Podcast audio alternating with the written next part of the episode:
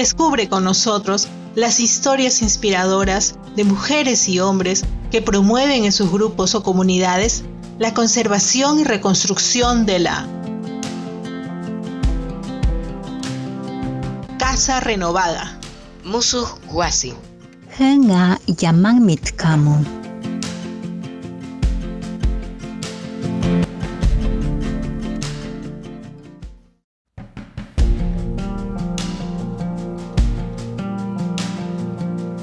Bienvenidos una vez más a un episodio de Casa Renovada. Este podcast está dirigido por Renovemos Nuestro Mundo, Paz y Esperanza y Warmis. En el episodio de hoy de nuestra segunda temporada de Casa Renovada hemos seleccionado la historia de Marcelino Aguilera, quien vive en el distrito de Barranquita, ubicado al sur de la región amazónica de San Martín.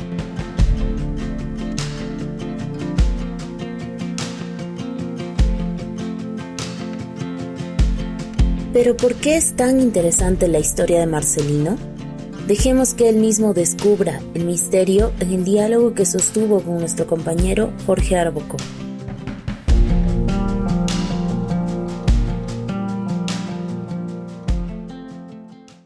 Cuéntenos, don Marcelino, ¿cómo, cómo es el abastecimiento de agua en esta zona de Barranquita cuáles son sus principales vertientes, cómo se encuentra el agua. ¿Hay agua ahorita igual que como había antes? ¿Cómo es ahora?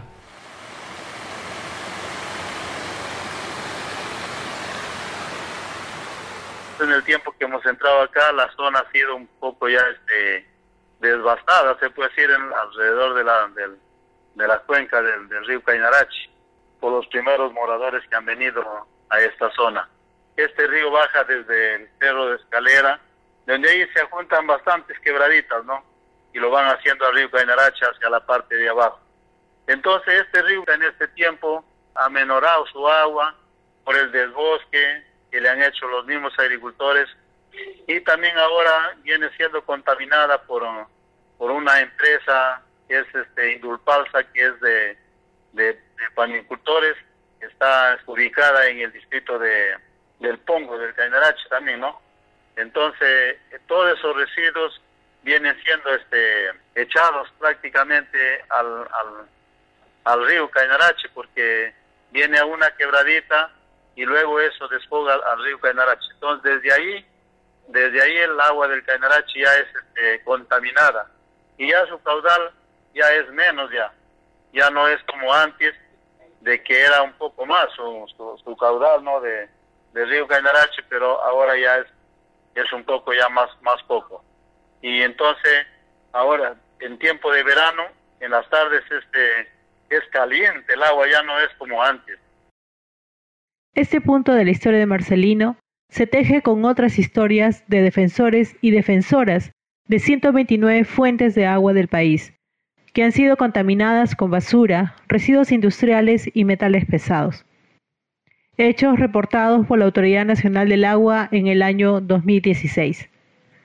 Sin embargo, para Marcelino no solo es la empresa la que contamina, también hay otras razones. Muchas más quebradas, fuentes de aguas que ahora por lo menos ya están casi la mayoría contaminadas por el motivo de que ahora ya no se cultiva a machete, ya se cultiva con herbicidas, se funega, eh, entonces cuando llueve, toda esta, esta corriente de agua lleva todos estos venenos al, agua, ¿no? Entonces el agua está contaminada. La población eh, tiene agua potable, si es que tiene algunos tienen tubería, ¿es agua de dónde proviene, cómo se trata? Y si no, eh, ¿cómo es ese abastecimiento del día a día del agua? ¿Cómo es para las personas? ¿Cómo es de repente para también el ganado, los animales que crían? Y también cómo, cómo es el uso del agua para las cosechas. Cuéntenos un poco de eso. En los tiempos anteriores todo ha sido de pozo y de luego este, se hizo un proyecto para el agua potable de Barranquita, pero el hecho de que hizo malversación de dinero, es un agua solamente entubada y viene por tiempos. Barranquita, como ya le dije, tiene más de 60 años de creación política y sus y lo que no tiene agua potable, no tiene desagüe, y la gente vive, por ahora vivimos de, de los pozos de agua todavía. el agua entubada que viene es agua, no, no la utilizamos, algunos la utilizan para, para, sí, para el servicio, pero agua que la hierven, después así esa agua no vale para tomar prácticamente así directo. Y para los animales ahorita ya pues solamente al cainarache y son pequeñas las, las vertientes de agua que hay en algunos sitios y de ahí algunos que tienen sus ganados, la mayoría es al cainarache. Y aquí todo se une como una gran ecuación. Agricultores que siembran con herbicidas, más corrupción, más empresa que ha deforestado y contamina el agua. Nos faltan algunas pistas. Una de ellas es desde cuándo la empresa ingresó a la zona. Y la siguiente, pues, ¿a quién pertenece esta empresa? Desde el 2006 que entró el grupo Romero, desboscó más de 3.000 hectáreas eh, en la zona, entonces esta, agua ha, menorado, ya no es como antes, ya no es arte ya. Y ya hoy con el tiempo ya este, el grupo Romero está funegando con, con este con avioneta arriba en la zona.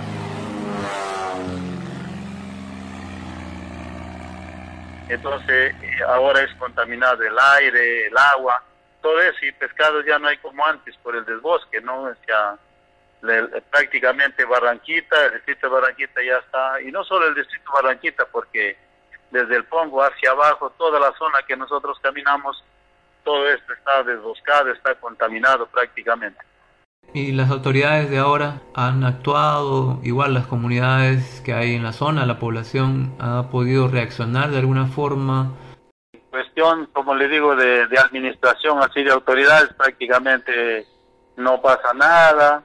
Eh, lo que sí, nosotros que hemos trabajado con la pastoral de la tierra aquí en Barranquita, con los niños ambientalistas, juntamente con la hermana Lucero y mi persona, eh, nosotros los niños sí hemos este, increpado a las autoridades, eh, los niños ambientalistas se ha hecho muchos recorridos, se ha hablado, se ha dicho muchas cosas y no, ni aún así la gente no, no toma este, en cuenta todo eso y, y no, no casi hacen caso, ¿no?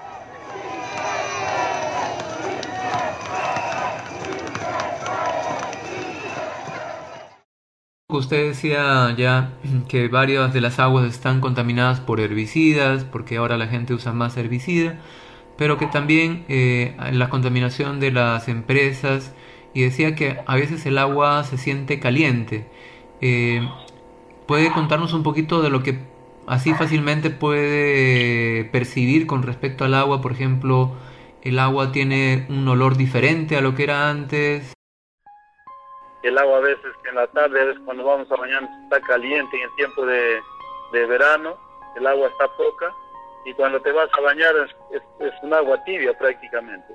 Y muchas de las veces tiene algunos olores, cambia de color, se pone a veces este, marrón, el agua, de todo, o sea, viene y hay veces hay partes que cuando el, el tiempo de verano, como que se alaguna el agua y se pone un poco verdosa y tiene malos olores.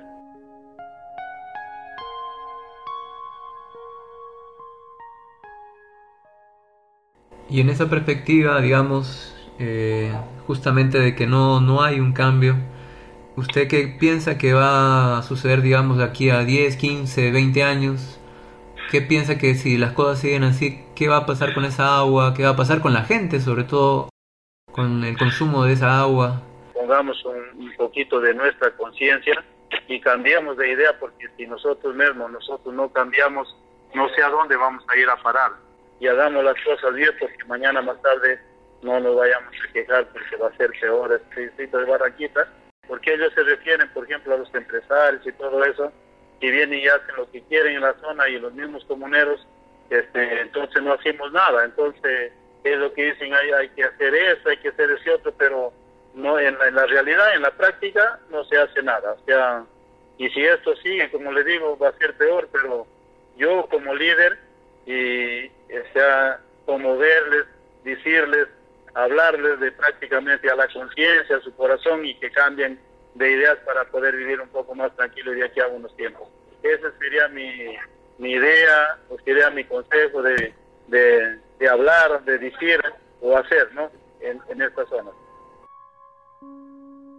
Desolador panorama el que oímos desde la comunidad de Marcelino y sus vecinos. ¿Cuál es la salida de la sociedad civil y de las autoridades nacionales entonces? Hay caminos que otros renovadores y renovadoras han abierto.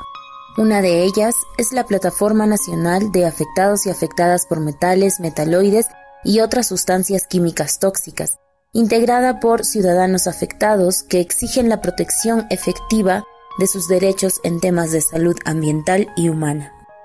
Ahora, quizás se pregunten, ¿y qué pasa con las fuentes de agua? Bueno, el año pasado se presentó una propuesta de ley para solicitar la anulación de concesiones mineras ya otorgadas y prohibir la otorgación a nuevas concesiones a menos de 30 kilómetros de alguna cabecera de cuenca. Lamentablemente, esta iniciativa de ley que estaba en la Comisión Agraria fue archivada luego de haber solicitado opinión a diferentes ministerios, alegando vacíos legales.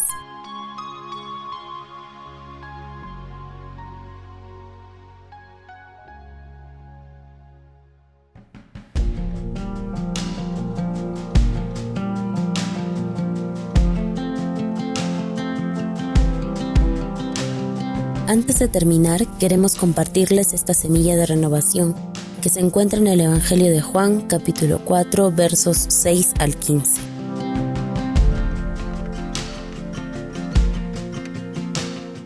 Y estaba allí el pozo de Jacob. Entonces Jesús, cansado del camino, se sentó así junto al pozo. Era como la hora sexta.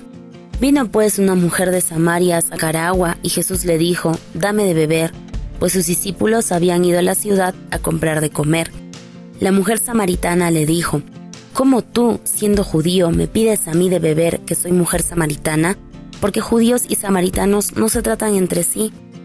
Respondió Jesús y le dijo, Si conocieras el don de Dios y quién es el que te dice, dame de beber, tú le pedirías y él te daría agua viva. La mujer le dijo, Señor, no tienes con qué sacarla, y el pozo es hondo. ¿De dónde pues tienes el agua viva? ¿Acaso eres tú mayor que nuestro padre Jacob, que nos dio este pozo del cual bebieron él, sus hijos y sus ganados? Respondió Jesús y le dijo, Cualquiera que bebiere de esta agua volverá a tener sed, mas el que bebiere del agua que yo le daré no tendrá sed jamás, sino que el agua que yo le daré será en él una fuente de agua que salte para vida eterna. La mujer le dijo, Señor, dame esa agua para que no tenga yo sed ni venga aquí a sacarla.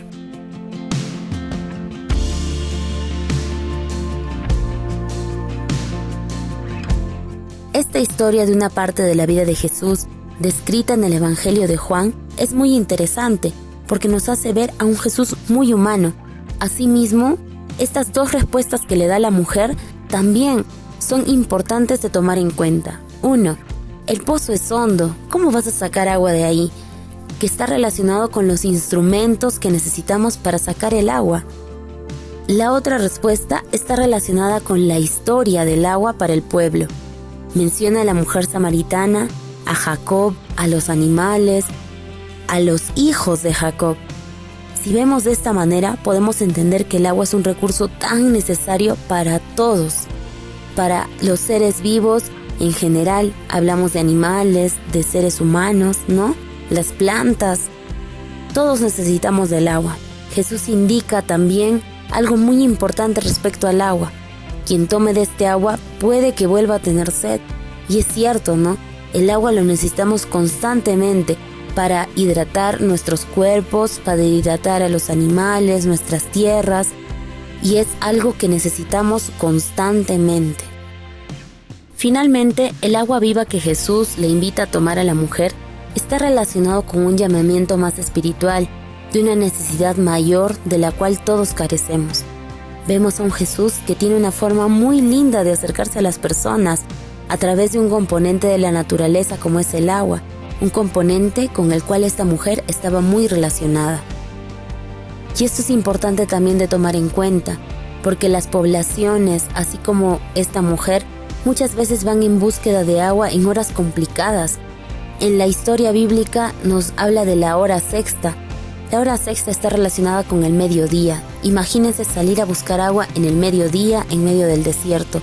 Es muy complicado, ¿verdad? En muchos casos, en las tierras eh, de nuestro país, la sequía es el problema en los territorios. Esto les impide continuar con sus sembríos y con la vida en general. Es por eso que queremos dejarte este texto como reflexión para el tema de este podcast y te invitamos a pensar mucho más en una gestión responsable del agua, así como valorar el cuidado del agua que tienen las poblaciones rurales de nuestro país.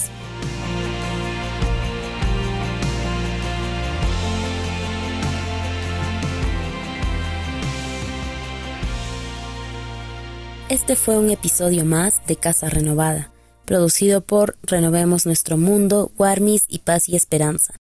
Te invitamos a compartirlo con tus amistades e iglesia.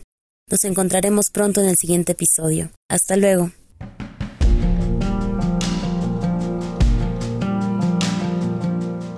Casa Renovada. Musuh Guasi.